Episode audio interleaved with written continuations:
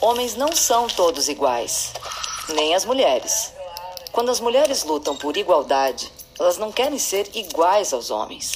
Querem sim direitos iguais, deveres iguais, oportunidades iguais, divisões de tarefas iguais, cargos iguais, salários iguais e respeito às diferenças. Porque a diferença, sim, é sempre bem-vinda. A desigualdade, nunca. Você sabia que o voto feminino só apareceu na lei em 1932? Peraí, as casadas, no entanto, dependiam da autorização do marido, restrição essa que só foi derrubada em 1934. Até 1962, as mulheres casadas precisavam da autorização dos seus respectivos maridos para trabalhar fora, abrir conta no banco, viajar ou ter um comércio. Entre 1941 e 1983, as mulheres foram proibidas de jogar futebol.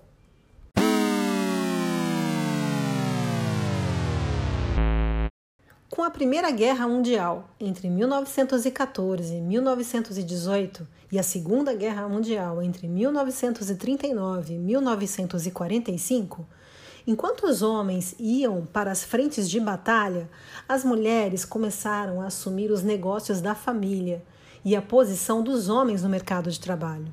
Mas daí a guerra acabou e com ela a vida de muitos homens que lutaram pelo país.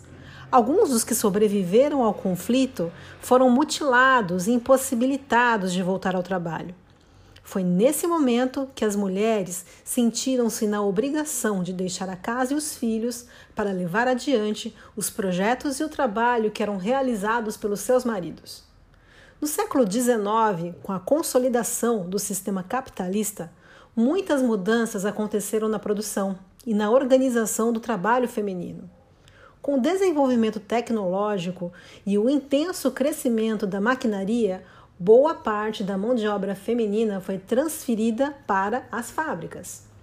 Na década de 70, para que vocês tenham uma ideia, elas representavam cerca de 18% da mão de obra ativa no país.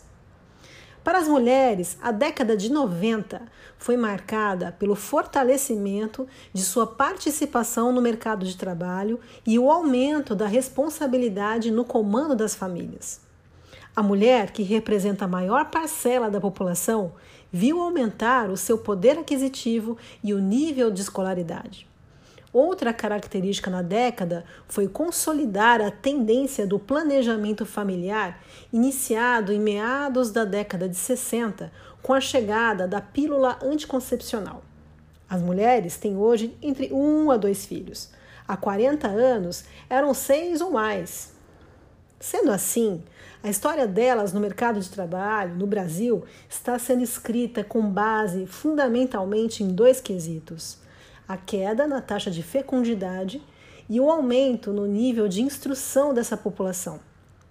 Estes fatores vêm acompanhando passo a passo a crescente inserção da mulher no mercado e a elevação da sua renda. Vou trazer aqui alguns números do IBGE. Em 2019, as mulheres gastaram em média 21,4 horas por semana com afazeres domésticos e cuidados. Já os homens gastaram 11 horas. A responsabilidade por tarefas domésticas e cuidados com a família tendem a reduzir a ocupação profissional das mulheres ou direcioná-las a posições menos remuneradas.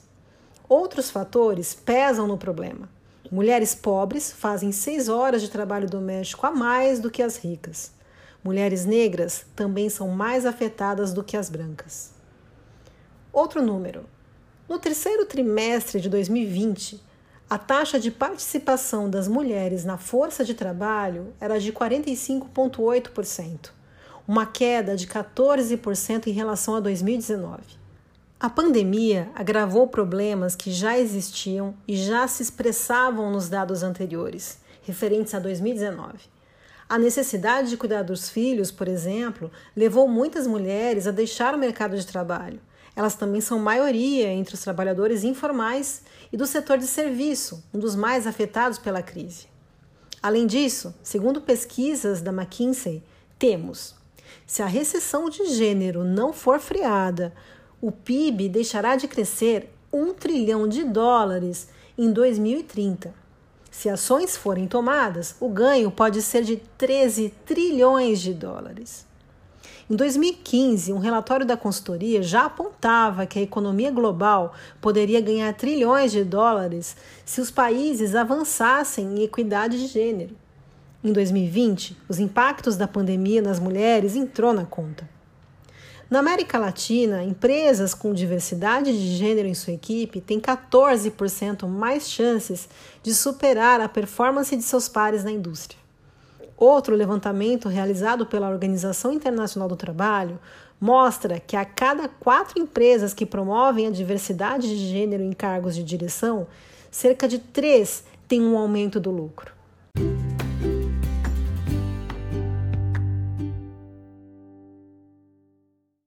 Percebemos então neste episódio que o perfil das mulheres é muito diferente daquele do começo do século. Além de trabalhar e ocupar cargos de responsabilidade assim como os homens, elas sabem desempenhar perfeitamente o papel da mulher, mãe, profissional e companheira. Trabalhar fora de casa é uma conquista relativamente recente.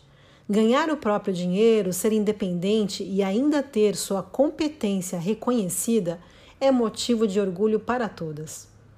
Embora exista uma certa discriminação em relação ao trabalho feminino, elas estão conseguindo um espaço muito grande em áreas que até então eram consideradas como reduto masculino e vem ganhando o respeito, mostrando um profissionalismo muito grande.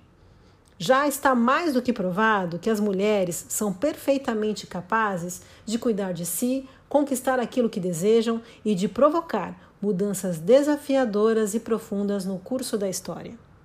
Obrigada, até a próxima!